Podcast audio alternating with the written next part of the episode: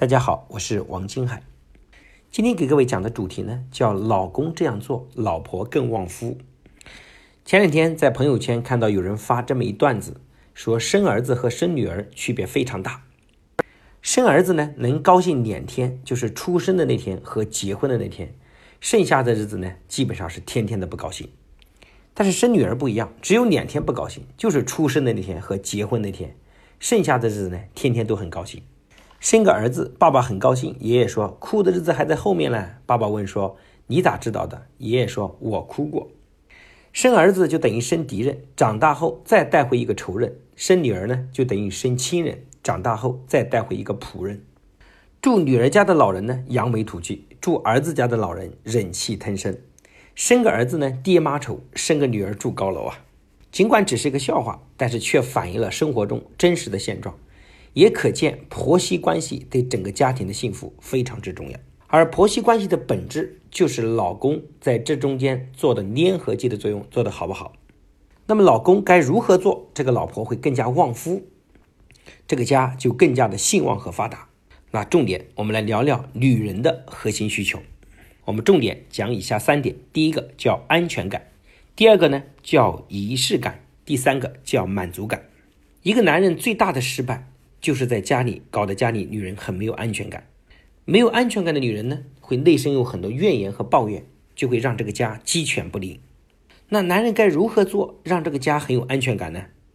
那基本上能给到别人安全感就两个方面：第一个眼前的，第二个和未来的。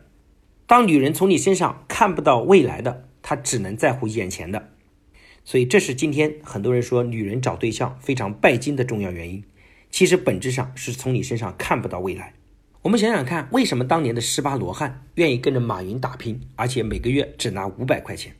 其实背后的本质原因就是马云给了他们的团队强大的安全感。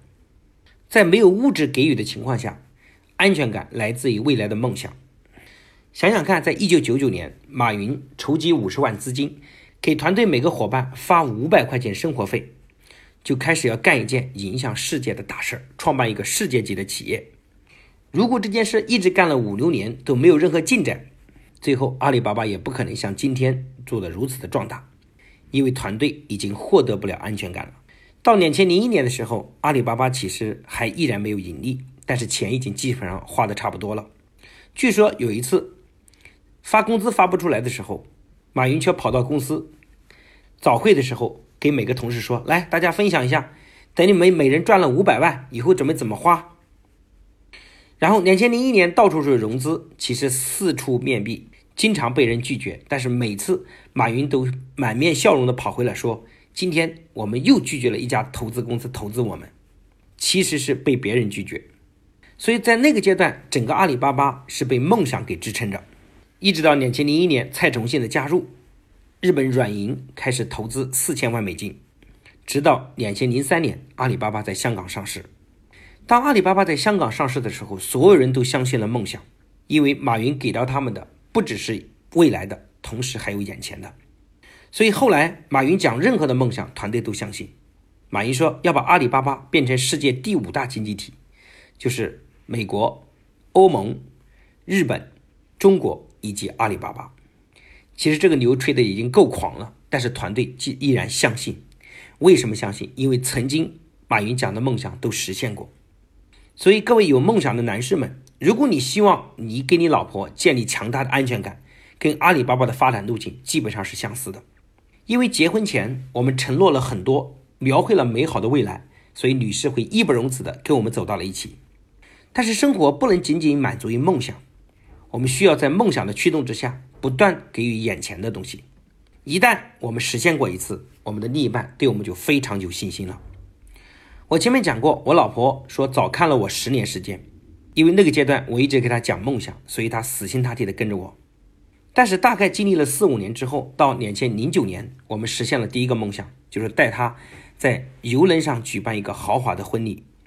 当我们在追光灯下接受媒体采访，被人羡慕的时候，我的老婆更加坚定的。跟我们一起走下去，因为他觉得我曾经承诺的梦想在一步步实现。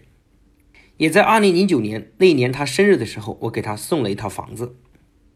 当然后面我们也经历了很多坎坷，但是我们对未来充满信心，因为我们不光逐步实现眼前的，还看到了未来的。所以在这里来讲，有两种男人非常失败。第一种，永远给未来的，但是却从来没有兑现过，让女人感觉到原来就是被你欺骗了。第二种呢，就是永远在乎眼前的，也就是我们经常评价的这个男人很老实或者是很务实，却从来不给未来的。这两种都不能给女人建立强大的安全感。只有一个女人有安全感，她的情绪才能很好的平复下来。如果你不能给到，后果就四个字，叫断子绝孙。因为他会把所有的不安和情绪全部发泄到你的下一代身上。确实，我们看到今天的现状是，很多男人结婚前经常去打拼，结了婚后就开始按部就班，失去梦想，失去追求，甚至沉迷于游戏来麻痹自己，所以非常的遗憾。当一个男人不能给到这个家安全感的时候，这个家出来的男孩子其实是没有自信和没有力量的。这个家出来的女孩子，她将来很难有一个幸福的家庭。因为她对男人没有信心，对组建家庭也没有信心。那么，女人的第二个核心需求呢，就叫仪式感。生活若没有仪式感，就像我们炒菜不放盐一样，感觉到淡而无味。仪式感背后也能让女人感受到生活非常的浪漫。天天在家里说话，和请另一半到咖啡厅里坐下来一起说个话，尽管说的是同一个话，但是感受是不一样的。因为到咖啡厅会有仪式感。偶尔也请另一半去看看电影，回顾一下当年你们谈恋爱的时候一起手牵手的感觉，让另一半会觉得很有仪式感。